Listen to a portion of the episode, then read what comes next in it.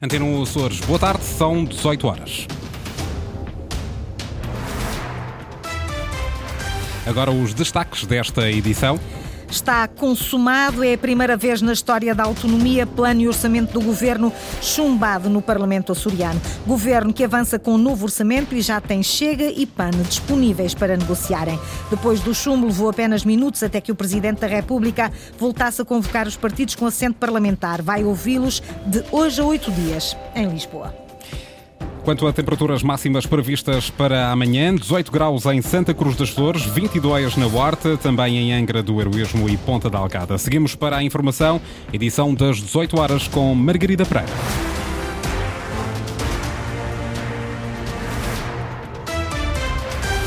Anúncio agora oficial da Presidência da República, minutos depois da votação na Assembleia Regional. Marcelo Rebelo de Sousa ouve os partidos com assento parlamentar a 30 de novembro, próxima quinta-feira. Está nas mãos do Presidente da República o desfecho para esta crise provocada pelo chumbo do Plano e Orçamento do Governo esta tarde no Parlamento açoriano, o primeiro chumbo da história da autonomia. A proposta de Plano Regional Anual para o ano 2024 foi rejeitada Passemos à votação na generalidade da proposta de Decreto Legislativo Regional número 67/12. Orçamento da Região Autónoma dos Açores para o ano 2024 foi rejeitada, com 25 votos contra do PS, 2 do BE e 1 da Iniciativa Liberal, 21 votos a favor do PSD, 3 do CDS, 2 do PPM e 1 do deputado independente, uma posição de abstenção do Chega e 1 do PAN. Está assim consumado o chumbo do plano e orçamento do governo para 2024. O que se segue Ana Paula Santos. São duas as soluções que o Presidente da República tem na mão: um novo orçamento ou a dissolução da Assembleia Legislativa Regional. Para haver dissolução, a decisão tem de ser tomada pelo Presidente da República. Caso isso aconteça, o atual governo de coligação cai e a região avança para eleições legislativas antecipadas. Caso Marcelo Rebelo de Sousa considere desnecessário dissolver a Assembleia, é outro cenário. O governo mantém-se em funções e é o artigo 15 da Lei de enquadramento orçamental a definir os próximos passos. O Governo, no prazo de 90 dias, é obrigado a apresentar à Assembleia uma nova versão do Plano e Orçamento. Depois disso, as comissões parlamentares têm também um prazo máximo de 45 dias para analisar os documentos. Só quando estiver concluído este trabalho, sobe a plenária nova versão do Plano e Orçamento para culminar o processo com debate e votação. A lei nada impõe ao Presidente da República. Ouvida pela Antena Açores, a constitucionalista Raquel Brizida Castro afirma que o chumbo do plano e orçamento não é motivo para a queda do governo, nem sequer para uma crise política. A reprovação de um ato legislativo orçamental é, é, algo que não gera, digamos, uma crise, não gera necessariamente uma crise política. Perante essa reprovação, Normalmente o que acontece é deve-se apresentar uma proposta, uma nova proposta de orçamento de Estado. É isso que diz a lei. A Constituição. A constitucionalista considera que nem a perda da maioria absoluta no Parlamento força a queda do governo. Os governos não, não têm necessariamente que ter o apoio da maioria absoluta do Parlamento. Existem governos minoritários que podem ser viabilizados uh, através de negociação. Repare, por exemplo, no continente eh, houve vários casos de governos minoritários que sobreviveram a situações de, de, em que estavam, em que não tinham o apoio da maioria absoluta. Isso, em, isso digamos, isso é a regra ou é o princípio no nosso, no nosso sistema uh, de governo. A lei é clara, diz a constitucionalista Raquel Brizida Castro. Nem a perda da maioria no Parlamento açoriano, nem o chumbo do plano e orçamento obrigam o Presidente da República a dissolver o Parlamento. Falta saber a avaliação política que fará Marcelo Rebelo de Sousa. Quinta-feira é o dia para o Presidente da República ouvir e depois decidir, na certeza de que se permitir ao Governo açoriano a apresentação de novo orçamento, já há partidos disponíveis para negociarem com José Manuel Bolheiro uma eventual aprovação do documento. José Pacheco, deputado do Chega, abre a porta às negociações com o Governo Regional para essa nova proposta de plano e orçamento, mas o deputado diz que vai negociar apenas com José Manuel Bolheiro, o chefe do Executivo. Vou manter a minha palavra, mas consigo e mais ninguém. Consigo e mais ninguém. A porta está aberta para conversarmos. A porta está aberta para levarmos os Açores à frente. Se achar que o senhor tem condições satisfazer aqueles que eu represento nesta casa. aqueles que eu preciso de dar satisfações. Porque eu não vim em nome pessoal, eu vim em nome de pessoas que votaram neste partido e que acreditam neste ideal. A posição do Chega, também Pedro Neves do PAN, à semelhança do Chega, que se absteve na primeira votação, diz que agora vai aguardar pela nova proposta do governo. Isto é uma decisão que tem que ser do governo regional unicamente ou então a oposição. Pelo menos os grupos parlamentares que tiverem essa possibilidade, que o PAN não tem, a fazer uma moção de censura ou o governo fazer uma moção de confiança. Neste momento, estamos à espera então do segundo orçamento da parte do governo regional. Agora perguntamos, Será que há uma diferença entre este orçamento que foi apresentado, eh, que foi votado hoje com o segundo orçamento? Vamos esperar para ver. O presidente do governo diz que quer apresentar o mais rapidamente possível essa nova proposta de orçamento e está disponível para o diálogo com os partidos em nome da estabilidade. O melhor mesmo é devolver a palavra ao povo, eh, para que o povo decida. E eu sei que o povo prefere estabilidade, porque os problemas são tantos, as crises e as guerras não ajudam à economia nem à vida das empresas e das famílias. E, portanto, mais uma crise política não é boa. No entanto, eu tenho que ser, sobretudo, respeitador do Estado de Direito e cumprir a lei que me determina a apresentação de uma segunda proposta. E também sou democrata e o povo, no fim, é que decide para onde vamos. Presidente do governo açoriano, o líder do PS Açores defende a realização de eleições antecipadas. Vasco Cordeiro diz que deve ser o Presidente da República que em 2020 aprovou esta solução de governo de coligação a tomar a decisão. Se é um bem para o país na República ir a eleições dissolvida uma Assembleia da República que tinha uma maioria absoluta, aqui que não há maioria, não será conveniente dar, devolver a palavra ao povo. É por isso que, nesta situação, a primeira palavra cabe é ao Sr. Representante da República, Sr. Presidente da República. Não é ao Partido Socialista nem a outros mecanismos. Também o deputado da Iniciativa Liberal, Nuno Barata, defende eleições antecipadas. E agora é devolver a, a voz ao povo açoriano, que hum, terá certamente uma palavra a dizer sobre tudo aquilo que se passou nos últimos três anos e aquilo que se passou essa semana aqui no, no Parlamento dos Açores. Nós uh, entramos neste Parlamento, não nos estávamos agarrados a cadeiras, mas sim a políticas. Políticas essas que não foram implementadas, que não servem aos açorianos, e esses dois documentos que hoje foram chumbados foram chumbados precisamente por isso. Pelo Bloco de Esquerda, António Lima diz que o governo tem de tirar eleições do chumbo do orçamento. O caminho, no entender do Bloco, devem ser eleições antecipadas e não a apresentação de um novo orçamento. A responsabilidade deste governo é da direita e a responsabilidade da crise política é da direita, de mais ninguém. Uh, e, naturalmente, uh, perante um cenário de, reprovação do orçamento, uh, o governo, em primeiro lugar, teria de tirar conclusões. Diz o Chega, por exemplo, que está disponível para negociar o segundo orçamento. Isto é uma brincadeira completamente irresponsável que a coligação e os partidos que o apoiam criaram.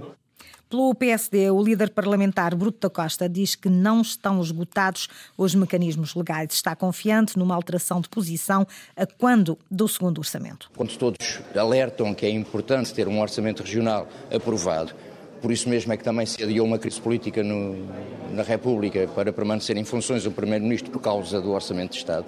Portanto, é natural que, não estando escutado o mecanismo parlamentar para a aprovação do Orçamento para 2024, esse mecanismo prossiga e o Governo, na obrigação que tem de apresentar um segundo orçamento, apresenta a esta Assembleia um segundo orçamento. Parceiro da coligação do governo, o PPM, Paulo Estevão diz que deve ser respeitada a lei, ou seja, a apresentação de um segundo orçamento ou então uma moção de censura apresentada pela esquerda. Aqui se dissolver a Assembleia causa, eh, evidentemente, prejuízos gravíssimos, muito maiores do que aconteceu em 2022 no, na República, porque ao dissolver a Assembleia, como somos um sistema parlamentar puro, também dissolve automaticamente, demite automaticamente o Governo. Portanto, quais são os caminhos? A lei prevê um segundo orçamento, deve ser respeitado. Também se prevê a apresentação de uma moção de censura por quem quer provocar eleições.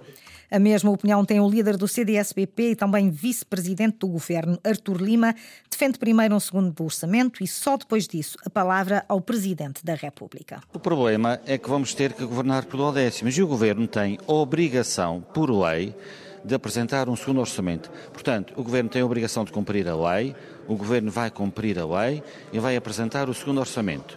E aí, se o orçamento chumbar, o senhor representante da República comunicará naturalmente ao senhor Presidente da República e, naturalmente, tomará a decisão que entender.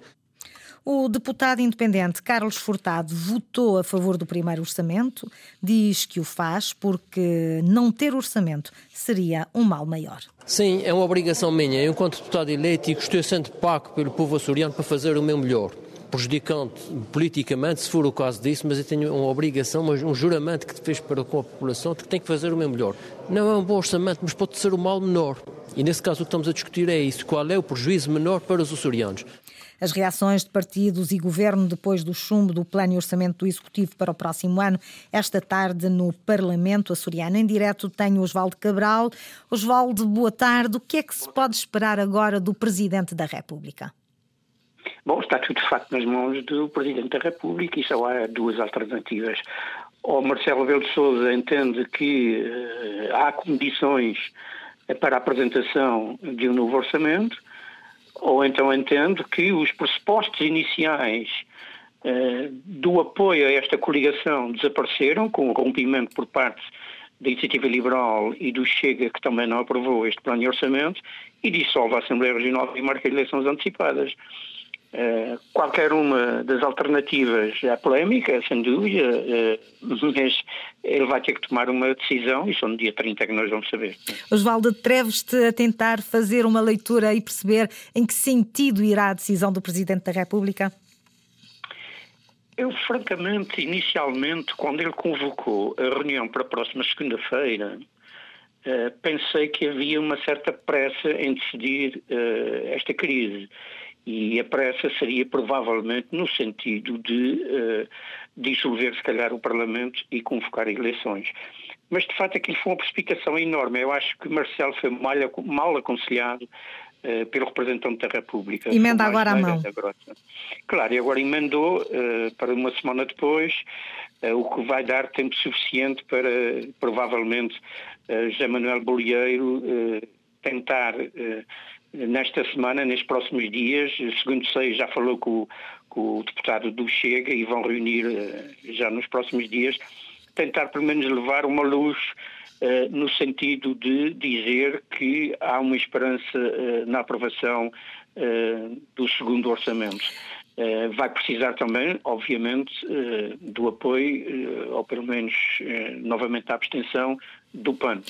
Estevão, se, se Marcelo Rebelo de Sousa decidir exatamente por isso, permitir que o Governo apresente um novo orçamento, tudo estará nas mãos do Chega, mais uma vez, também do PAN, eh, que estão disponíveis para negociar. Mas o Governo não continuará refém dos humores, sobretudo do Chega, mas do Chega e do PAN, neste caso. E vai ficar sempre. E devo dizer, se tivéssemos nesse momento, essa é a minha percepção política, se neste momento nós tivéssemos eleições, nenhum governo iria ter maioria absoluta. Seria sempre, ficaria sempre dependente uh, de coligações com outros partidos. E, e, e, as próximas eleições de certeza vão ser assim, quer a nível nacional, quer a nível regional. Há uma fragmentação cada vez maior do eleitorado e nunca mais vamos ter governos estáveis. Este, este, é que é o grande problema.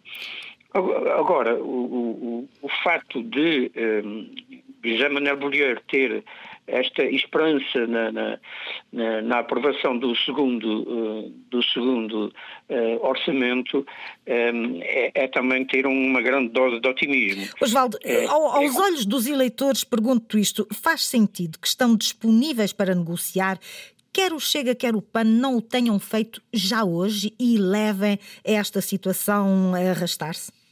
Pois, isto é desde o início, é puro taticismo político. Isso é tática política, é estratégia política. O voto do Chega vai é... servir de moeda de troca para uma eventual eh, coligação pré-pós-eleitoral entre o PSD Nacional e o Chega. É isso que o Chega está a tentar forçar? Pois, esta também é a minha tese, já escrevi sobre isso. Quer dizer, eh, eh, eu acho que o Marcelo tem aqui uma oportunidade também de mostrar aos partidos de direita a nível nacional que se fizerem governo uh, uh, uh, em Lisboa, a direita, com o apoio do Chega, e se a meio da legislatura houver instabilidade, se houver falta de apoio, ele dissolve a Assembleia da República. Ora, ele quer dar esse exemplo, provavelmente também com os Açores. Ou seja, ele tem aqui uma espécie de laboratório para dar um aviso a nível nacional. E a minha convicção é que ele estará mais a, atender para dissolver a Assembleia Regional. Osvaldo... isso seria um exemplo também a nível nacional. Osvaldo, agradeço mais uma vez a tua análise aqui na Antena Açores. Avanço para outra atualidade do dia. Os mais de 2 mil trabalhadores de 23 misericórdias açorianas vão ter aumentos salariais de 6% ainda este ano. O contrato coletivo de trabalho foi assinado hoje entre a União de Misericórdias, o Sindicato dos Trabalhadores em Funções Públicas e Sociais. Francisco Francisco Faria. Foram as negociações possíveis, diz o Sindicato dos Trabalhadores em Funções Públicas e Sociais. Em média, o contrato coletivo de trabalho assinado agora com a URMA, União das Misericórdias dos Açores, prevê aumentos na casa dos 6%. Nós queríamos mais, mas, mas, há, mas há de facto uma diferenciação entre os diversos níveis salariais e só o primeiro é que eh, é igual ao salário mínimo. Foi o aumento do subsídio de alimentação eh, para, para 5 euros e também do abono para falhas para 35 euros também. João Dec Mota, a assinatura deste contrato com a URMA marca o regresso deste sindicato à negociação coletiva. Foram cerca de 20 anos longe da mesa negocial. Bento Barcelos, presidente da União das Misericórdias, destaca a disponibilidade das partes para um acordo, mas avisa que as misericórdias dos Açores não podem ir muito mais além sem ajuda pública. É um esforço enorme num ano, em anos ainda pós-pandemia, com os reflexos muito grandes da pandemia um, e com o, uh, o impacto enorme da, da inflação. Da inflação e do aumento de preços dos bens e serviços essenciais. Todos nós sabemos o impacto que isso tem. Para efeitos de carreira e aumentos, o acordo assinado agora é retroativo a janeiro passado, mas no próximo chega uma nova negociação e a bandeira das 35 horas semanais vai voltar à mesa precisa negociar uma, eh, eh, digamos, aproximação gradual, porque não faz sentido haver na mesma instituição e no mesmo serviço trabalhadores com horários diferentes. Contratação coletiva nas Misericórdias dos Açores, assegurada também para os associados do Sindicato dos Trabalhadores em Funções Públicas e Sociais. O documento prevê um aumento em média de 6,5% dos salários e subsídios. Termino este jornal hoje, tal como o fiz ontem, com ouro. Mais uma medalha de ouro para o açoriano Carlos Pedrosa nos europeus de natação Master. Depois da medalha de ouro nos 100 metros mariposa, Pedrosa voltou a ser primeiro hoje, desta vez nos 50 metros mariposa. O nadador miquelense foi também hoje terceiro classificado nos 100 metros livres. É tão bom ouvir boas notícias. Foram as notícias da região às 18 horas na Antena Açores com a jornalista Margarida Pereira. Recordo que a informação está também atualizada online a cores.rtp.pt e no Facebook da Antena Açores.